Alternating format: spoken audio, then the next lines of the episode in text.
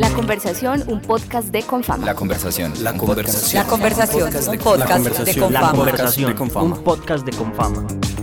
La conversación de Confama, edición Charlas Perpetuas, es un podcast mensual que se aloja en el podcast de Confama y que nos acerca al emprendimiento, la creatividad, la cultura y la innovación. En cada episodio nos acompañará un empresario o un creador referente del sector creativo y cultural, quien de manera espontánea y casual nos compartirá su conocimiento, experiencias, esencia y visión del emprendimiento. A través de las charlas perpetuas, inspiramos a las personas que tienen curiosidad o se encuentran emprendiendo abrimos espacios para la reflexión, enseñamos a partir de las experiencias de vida y también mostramos posibilidades a preguntas o situaciones que les permitan superar barreras y plantear nuevas metas.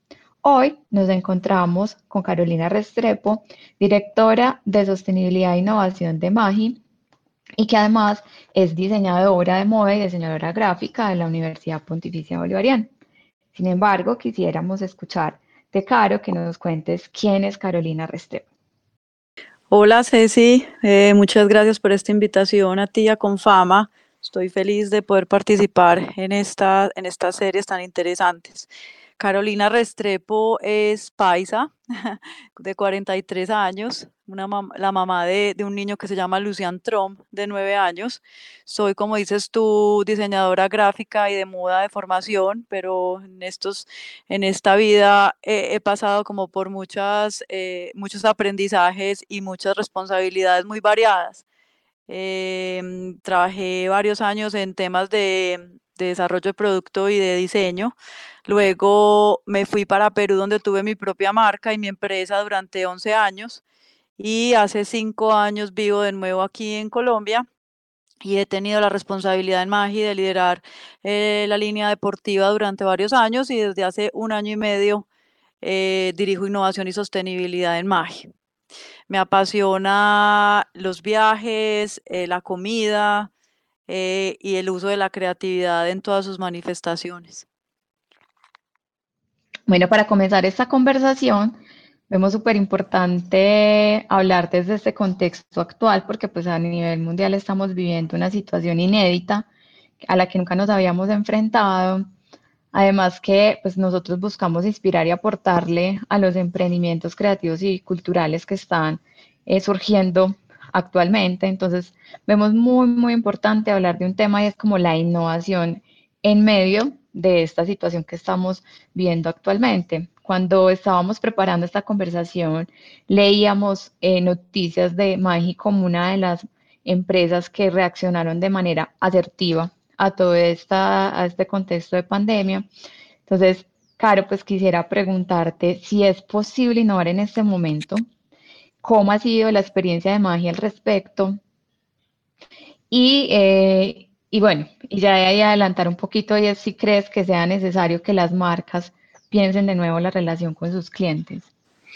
Ceci, yo creo que este año ha sido un año de grandes retos, pero también de grandes oportunidades. Creo que en general yo tengo un concepto de la vida que dice, eh, siempre hay dos opciones, o ser la víctima de las circunstancias o verlas como una oportunidad. Y yo creo que esto se traslada a Magi y a la experiencia que, hemos tenido todos como empresa en este año.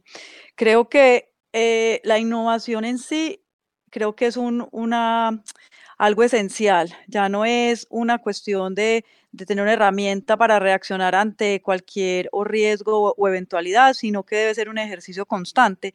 Nosotros desde Magi, mucho antes de la pandemia, teníamos ese ejercicio sobre todo con las personas de mercadeo y de, y de diseño, de cierto, cada cierto tiempo, eh, crear unos comités creativos donde pensábamos fuera de la caja y lo hacíamos en proyectos pequeños y en proyectos grandes y era un ejercicio eh, muy interesante, muy, muy, muy, ¿cómo se podría decir? Muy natural dentro de nosotros. Obviamente, dentro pues, del ejercicio tradicional pues, y cotidiano de Magi, pero obviamente con estas dimensiones de, la, de, este año tan, tan extraño, ¿cierto? Tan, tan fuera de lo común, eh, fue un llamado en general a decir, bueno, ustedes lo que saben, cómo lo van a aplicar, ¿cierto? Y ese ejercicio en el que están entrenados, cómo se lleva ahora a, utilizarlo de una manera rápida y precisa pues en, en, estos tiempos tan, tan demandantes. Entonces creo que, que, era una costumbre, pero si bien, pero bien nos encontramos pues con este reto tan grande donde nadie sabía nada de nada, era incertidumbre total digamos que uno mira hacia atrás y ve cómo se juntan los puntos, pero en el momento era la incertidumbre que todos está, de todas las, las empresas estaban, por, por las que todos estaban pasando y también como personas. Entonces creo que ahí lo que hicimos fue apelar a esa fuerza y llevarla a otra dimensión. En innovación hay una particularidad que yo hablaba con, con Manuela, mi jefe, en algún momento, y es que es 99% frustración pero cuando uno le, le ese 1% se hace realidad, creo que, que, hace la diferencia. Entonces eso fue lo que nos pasó. Creímos en el equipo, creímos en nuestra fortaleza y nuestra creatividad, miramos nuestros inventarios con otra cara, ¿cierto? Dijimos, bueno, de lo que hay aquí, ¿qué, qué nos puede servir? Y con este equipo sincronizado de una voluntad eh, excepcional, porque creo que aquí lo que hizo fue, en vez de de cada uno irse por su lado a, sufrir la incertidumbre, nos unimos como equipo y dijimos, bueno, apostémosle a esto sin saber si va a funcionar. Lo hicimos muy rápidamente, como apelando a nuestra capacidad técnica, desarrollo y a nuestro equipo pues técnico en general.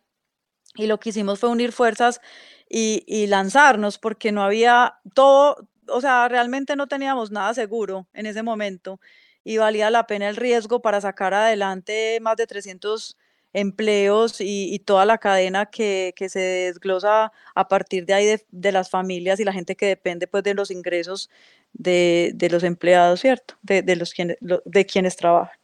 Entonces, básicamente fue una oportunidad que tomamos que, no estaba asegurada, pero que tuvo muy buenas, muy buenas respuestas, y no solo en términos de que pudimos pasar, pudimos pasar la pandemia pagándole a los empleados y, conservando los trabajos, sino también demostrarnos a nosotros mismos que, que, que somos capaces de contar nuevas historias, de unir fuerzas e ir más allá de las dificultades, y creo que eso fue algo que nos aportó muchísimo, que ahora en el día a día lo reconocemos y lo usamos, donde los límites están uno puede superar los límites y puede ir más allá de lo que alguna vez pensó posible.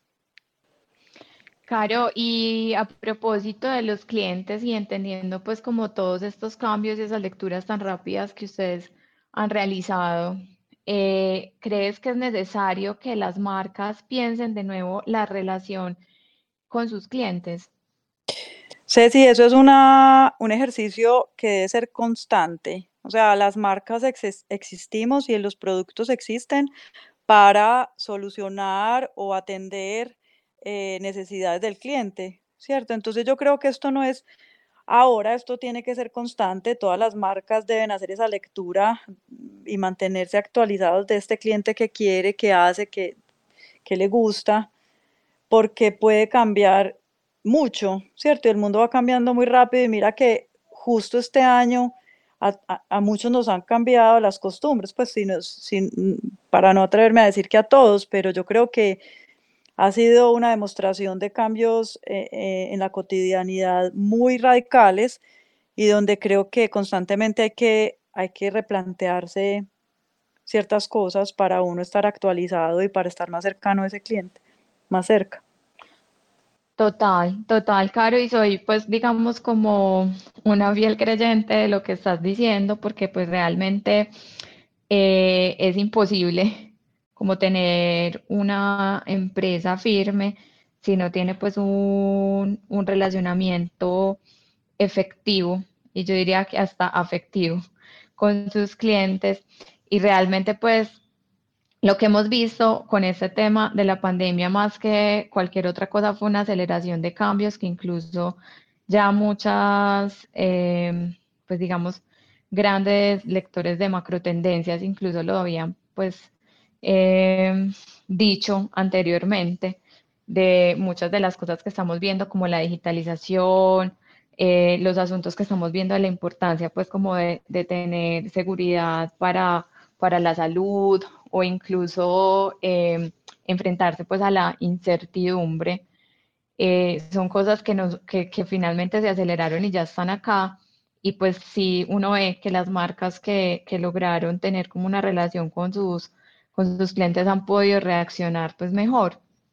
Entonces desde ahí también súper interesante saber eh, cómo Magia ha logrado ese posicionamiento que ha alcanzado incluso a nivel internacional, cómo ha hecho esa relación con sus clientes durante ese tiempo. Mira, eh, Magia siempre desde sus, sus fundadoras la visión era siempre mirar hacia afuera, mirar pues a que fuera una marca internacional y uno de nuestros grandes de, de, los mercados más importantes pues en los que estamos es el, el, mercado americano y mucho y por eso mucha de la no si no es toda la comunicación está en, en inglés porque sí es, es como nuestra prioridad. Pero en este año pasó una cosa muy particular y es que nosotros habíamos salido con el e-commerce desde hace ya un tiempo pero ese canal era un canal como que no secundario, pero que tenía como su crecimiento, digamos, pensado de una manera más lenta que lo que pasó este año, porque cuando se cierran las fronteras, eh, las salidas se restringen y la gente no puede acceder al producto físicamente, eh, hay una necesidad de, de aceleración en el desarrollo de ese canal, del canal de e-commerce. Entonces vinieron un montón de retos eh, y un montón de, y hubo también un, un, acceso a personas o a clientes muy diferentes de los que conocíamos. Entonces eso fue una gran sorpresa y también nos llevó a, que ese desarrollo se agilizara, a, se volvió el canal más importante. Y creo que eso nos trajo muchos retos que todavía estamos aprendiendo y todavía estamos solucionando, pero que, que nos llevó como a otra dimensión. Eso ha sido una cosa maravillosa, pues como un descubrimiento maravilloso.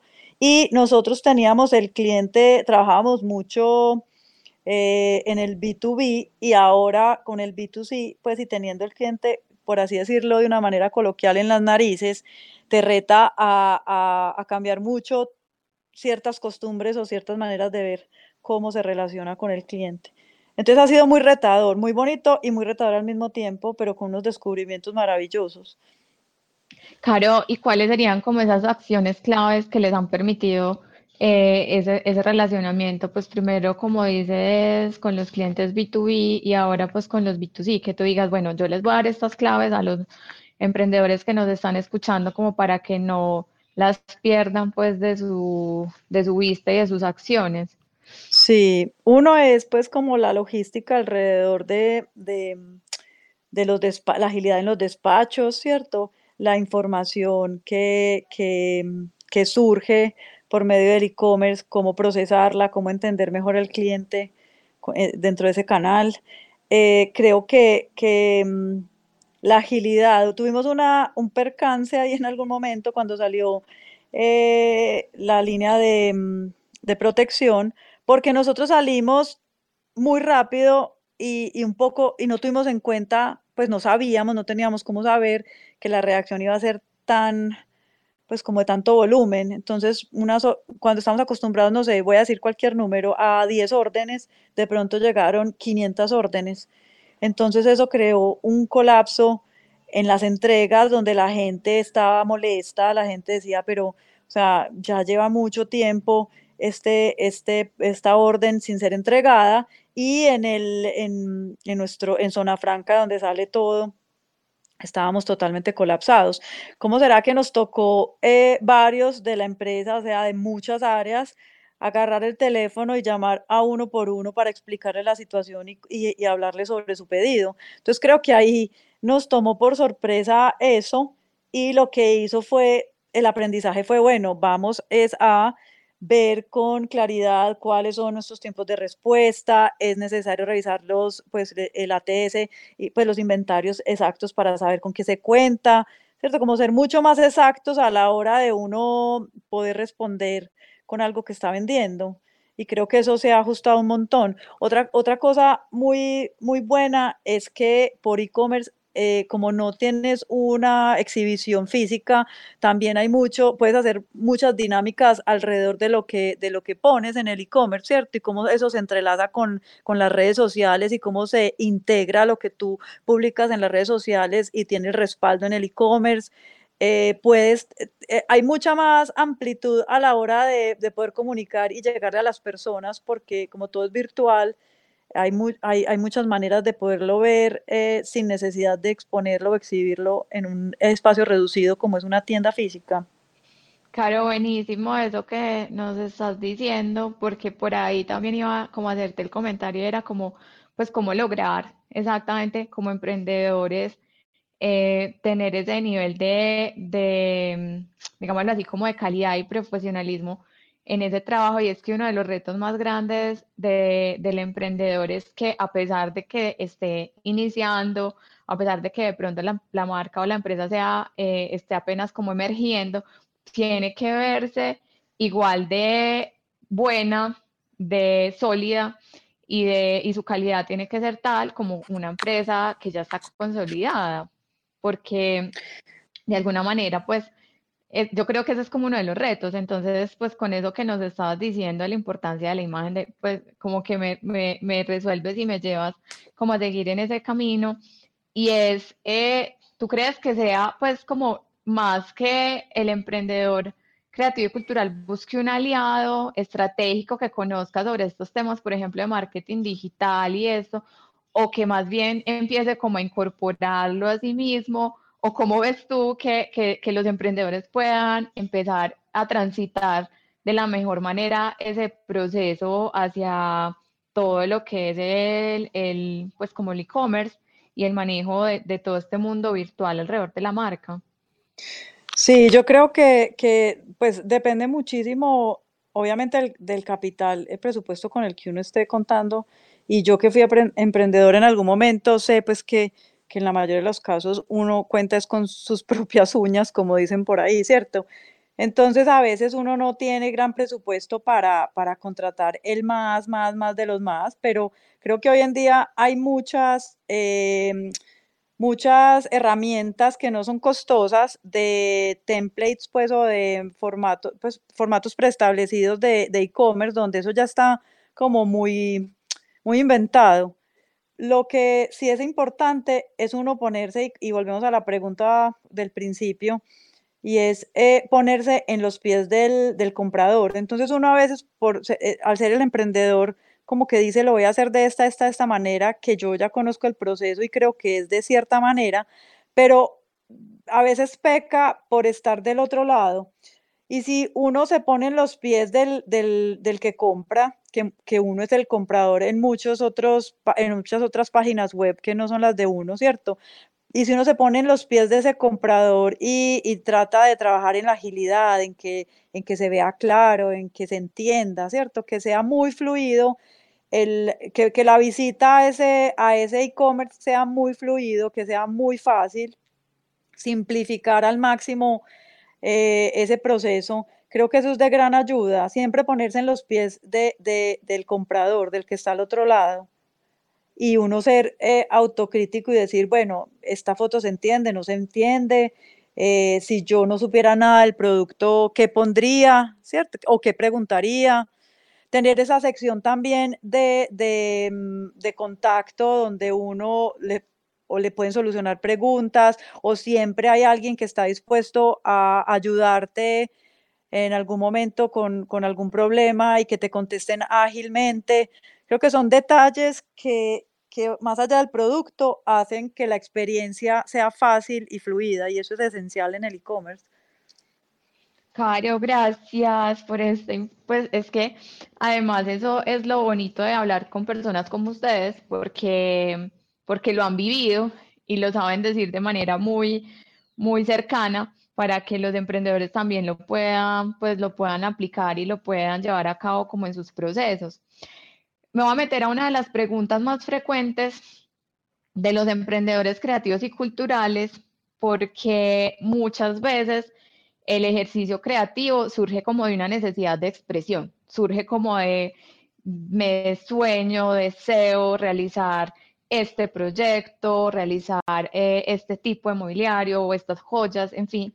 Pero entonces, ¿tú consideras que es mejor primero tener claro cuál es ese público al que le quiero llegar y leerlo y desde ahí proponer proyectos o productos o servicios o el camino es, pues bueno, hago la producción y luego entonces también como pues busco quién debe consumir o cómo ves tú que va a ser esa, esa relación.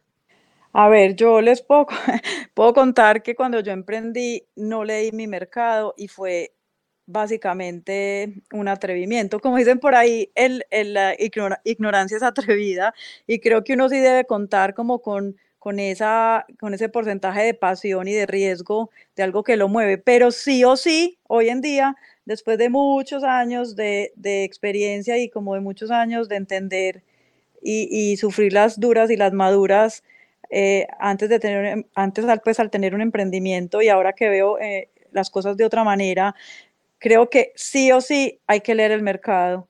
O sea, uno a veces, y nos pasa mucho a los diseñadores que salimos de la universidad y decimos, ay, qué bueno, hacer una marca y entonces una marca de, de unos vestidos de baño que yo me pondría, ¿cierto?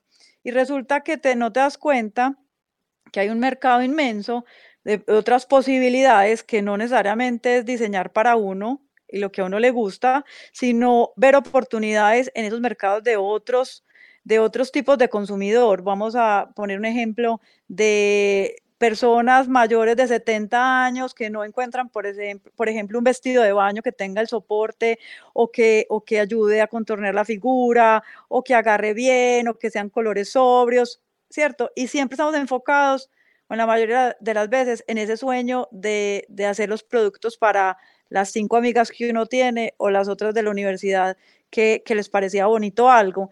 Y perdemos esa, eh, pues, el poder acceder a esos otros mercados desconocidos que aparentemente, pues en algún momento pueden parecer aburridores, pero que son un montón de oportunidades juntas que uno no está viendo por estar concentrado en eso, en esa visión corta de lo que a uno le gusta. Entonces yo creo que sí o sí, para que un negocio eh, pues vaya más allá de un capricho o de un gusto propio y, realmente coja vuelo y sea, y sea sostenible en el tiempo, yo creo que vale la pena, pues sí, hacer como una investigación de mercado y apuntarle a mercados que donde haya oportunidades, donde no esté ya invadido y, copado.